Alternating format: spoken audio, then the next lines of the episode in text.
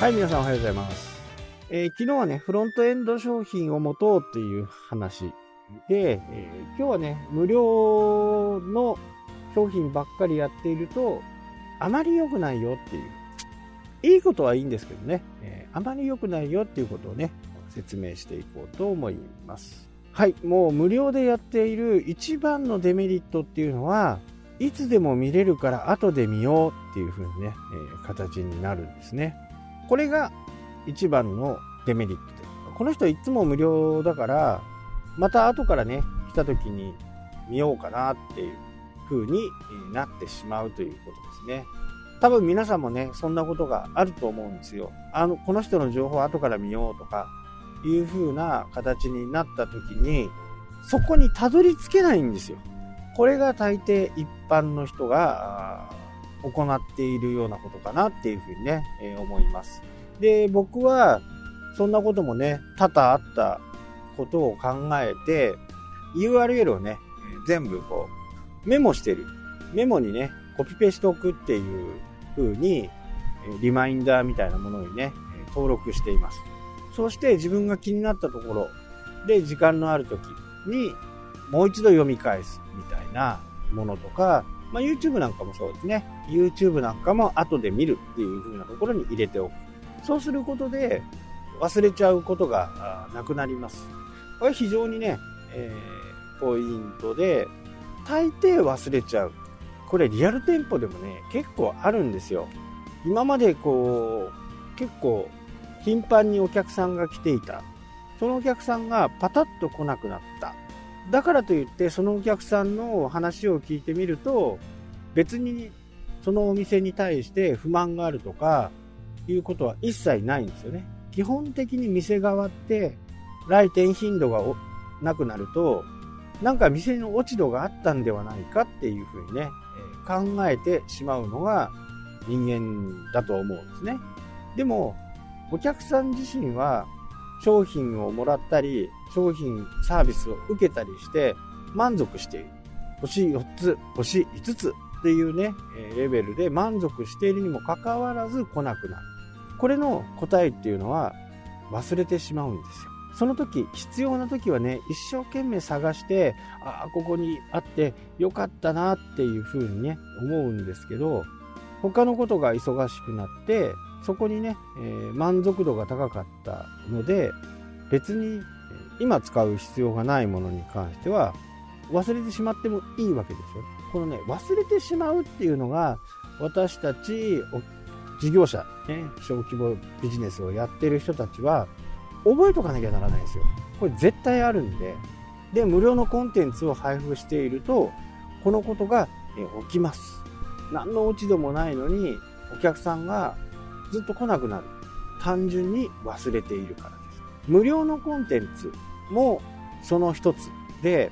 あ、この人はいつも無料でやってるから後で見よう。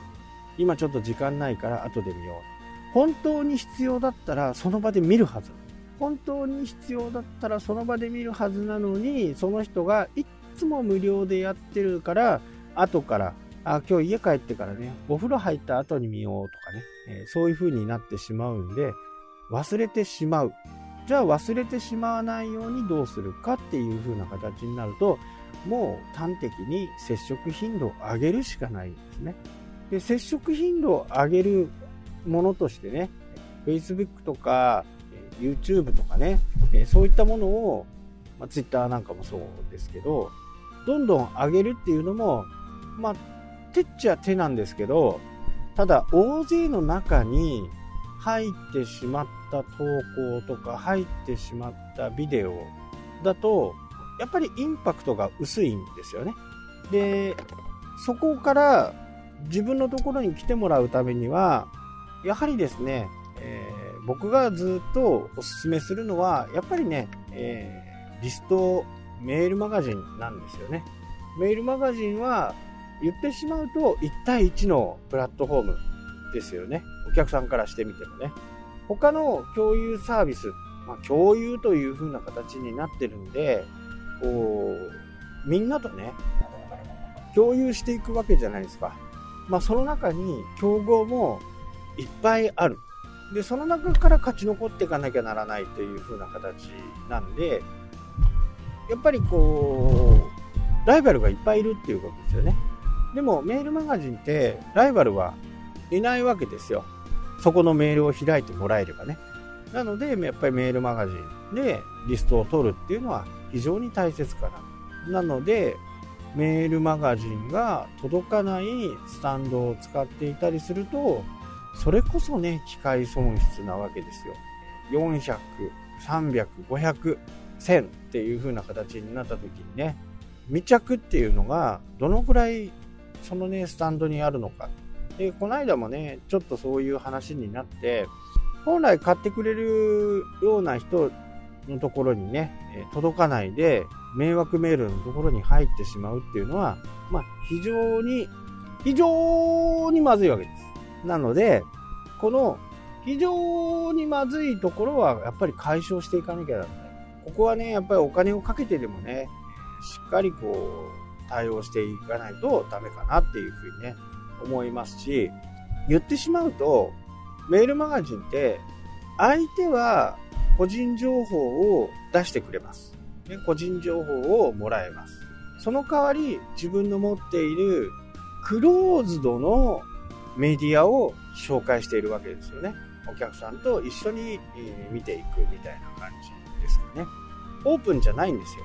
オープンじゃないっていうことは、そのメールマガジンを登録しないと見れない。Facebook とかね、Twitter とか、えー、YouTube なんか、YouTube なんか顕著なんですけど、チャンネル登録しなくても見れるわけですよ。だから、このメールマガジンっていうのを、まずね、本当がっちり作んなきゃダメ。ファンをね、獲得して、そこからどう展開していくのかっていうことをね、もう一度ね、真剣に考えて、そこからじゃないとビジネスの展開がちょっと厳しい。ソーシャルメディアで今ね、Facebook、Instagram で売れてるっていう人なんかは、ちょっと危険ですよ。そこでいいことを言いいことを言って、あ、この人にちょっと興味があるなって思ったら、メールマガジンを取得してもらう。このメールマガジンに登録してもらうっていうことがとっても大事です。もうインターネットマーケティングの基礎の基本の木って言ってもね、いいくらいこのリストを取るっていう行為はね、非常に大切。非常に大切。非常に大切です。ぜひね、えー、どこかメールマガジンが、スタンドがね、探して、まあ、紹介しようと思ったら紹介できるんで、もしね、そんなことがあれば、メールアドレス、ね、info at 武藤正隆 .com までね、メールいただければ、スタンドの紹介なんかは、僕がずっとね、使っているスタンドなんで、とてもいいスタンドですね。メールをいただければと思います。info at 武藤 muto 正隆 masataka.com までね、えー、いただければと思います。はい、というわけでね、今日はここまでになります。それではまた。したっけ？